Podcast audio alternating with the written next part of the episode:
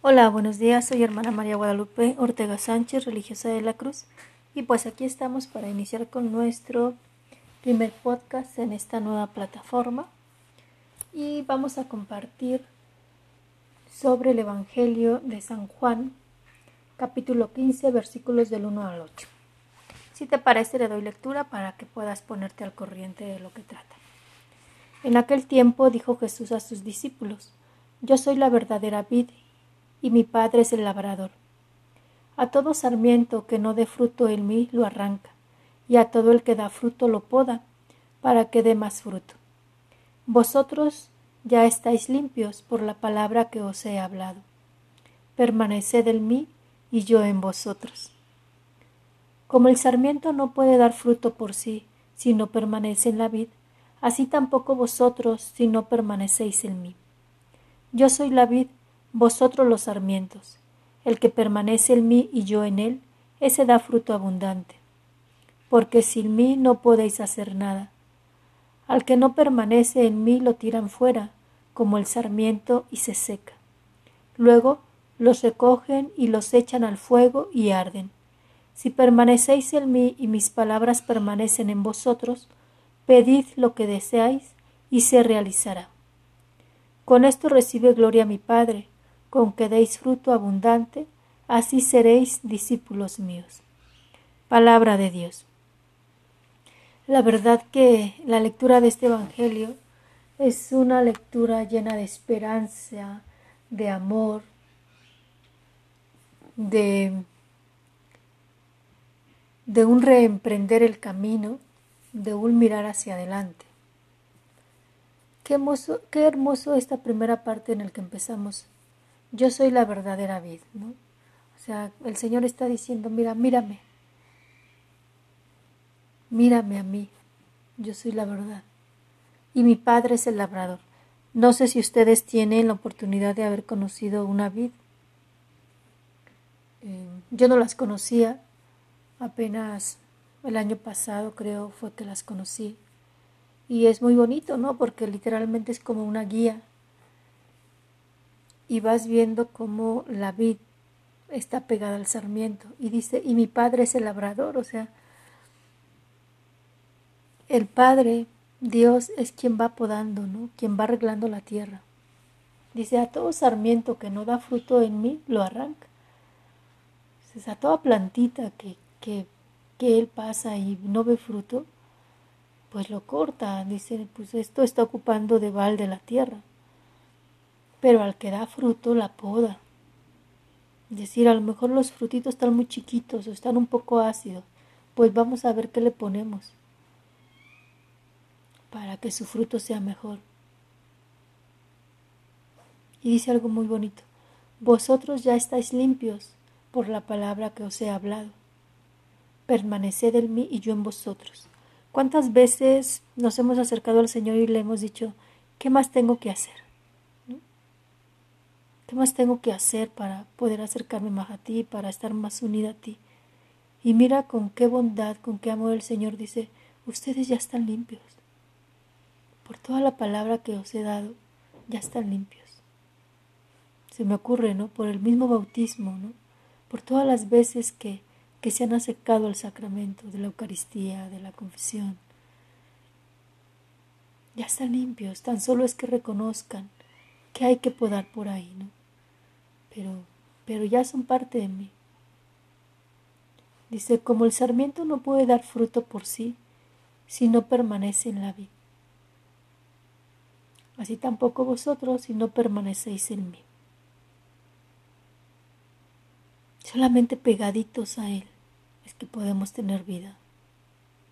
Yo soy la vid, vosotros los sarmientos. El que permanece en mí y yo en Él, ese da fruto abundante porque sin mí no podéis hacer nada. En episodios anteriores que estábamos en otra de em, en, otra mm, plataforma nos encuentran por si quieren escucharlos en Spotify también nos encuentran como release de la cruz cuando teníamos otra plataforma así nos encontraban y, y en esos en esos podcasts compartíamos cómo, cómo el Señor nos fue guiando a hacernos saber cuánto nos amaba, cómo nos fue guiando a través del libro de Oseas para darnos cuenta que solamente en Él tiene sentido nuestra vida y que al ver su inmensa bondad, su amor, su luz, es que nosotros podemos ver aquello que en nosotros está como sucio, como no, no muy bueno, aquello que nos entristece, aquello que nos hace entrar pues en noches oscuras, en desalientos, y, y que solamente mirándolo a Él, teniendo la mirada fija en Él, es que podemos descubrir que por obscura que sea la noche, todo en Él tiene sentido. Y que si nos alejamos de Él, nos, nos secamos. Necesitamos estar unidos a Él para poder dar fruto, para para poder ser ese fruto que no sea ácido ni agrio, sino dulce, suculento, agradable a quien lo come.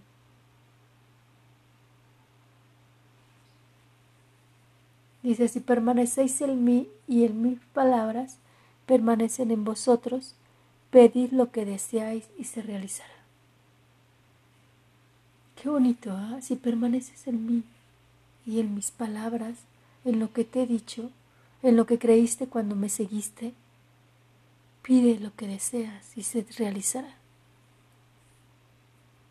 Y allí es recordar, siempre pedirle al Espíritu Santo que nos ilumine para saber qué es lo que tenemos que pedir, porque Él es el que sabe lo que nuestra alma necesita verdaderamente. Muchas veces decimos, es que esto yo me enojé con Dios, no porque no me concedió esto o porque veo que los caminos van muy diferente a lo que yo había pensado. Pero muchas veces no nos damos cuenta de que de que lo que estamos pidiendo no es para nuestra conveniencia, no es para el bien de los demás. O también no nos damos cuenta que aquello que estamos viviendo, por fuerte que sea, hay algo que se está labrando ahí, ¿no? Como cuando hay una tormenta Recuerdo que cuando yo vivía en Costa Rica hubo una tormenta muy fuerte y al día siguiente se veían los árboles pues tristes. Yo decía, miren, pobres árboles se veían tristes, ¿no? De pues de la zarandeada que les dio la tormenta. Y recuerdo que una hermana decía, pero si pudiéramos ver las raíces, veríamos lo que crecieron en una noche. ¿Por qué? Porque tuvieron que estarse afianciando cuando era pequeña y cortaron un pirul, pude darme cuenta de lo grande que es la raíz de un pirul. Es muy gruesa y muy grande, muy profunda. Entonces, esa es la raíz que muchas veces se está forjando en aquello de lo que no entendemos, de aquello que quizá nuestro ego nos esté diciendo, eh, no va por ahí, tú tienes la razón, ¿no? Pero no alcanzamos a mirar aquello que el Señor está haciendo para que seamos ese fruto agradable, ese fruto que a la vista se saboree, que cuando se lo lleven a la boca pues se saboree.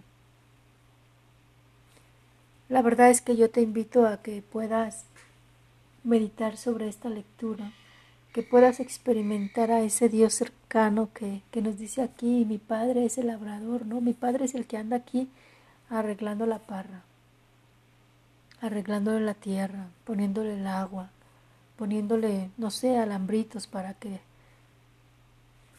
para que la parra pueda crecer y, y extenderse. Para quien no tiene la oportunidad de conocer una vid, eh, imagínese cualquier planta que conozca en forma de guía. Puede ser, por ejemplo, una bugambilia que tú donde la plantes es muy generosa y crece, se enreda, ¿no? Si tú la pones en un árbol o en una pared, vas viendo cómo se va enredando, cómo va creciendo. Entonces, te invito a que puedas dejarte podar por este por este Padre que es labrador, que es amoroso y que va a quitar aquello que te estorba, aunque cuando lo quite duela.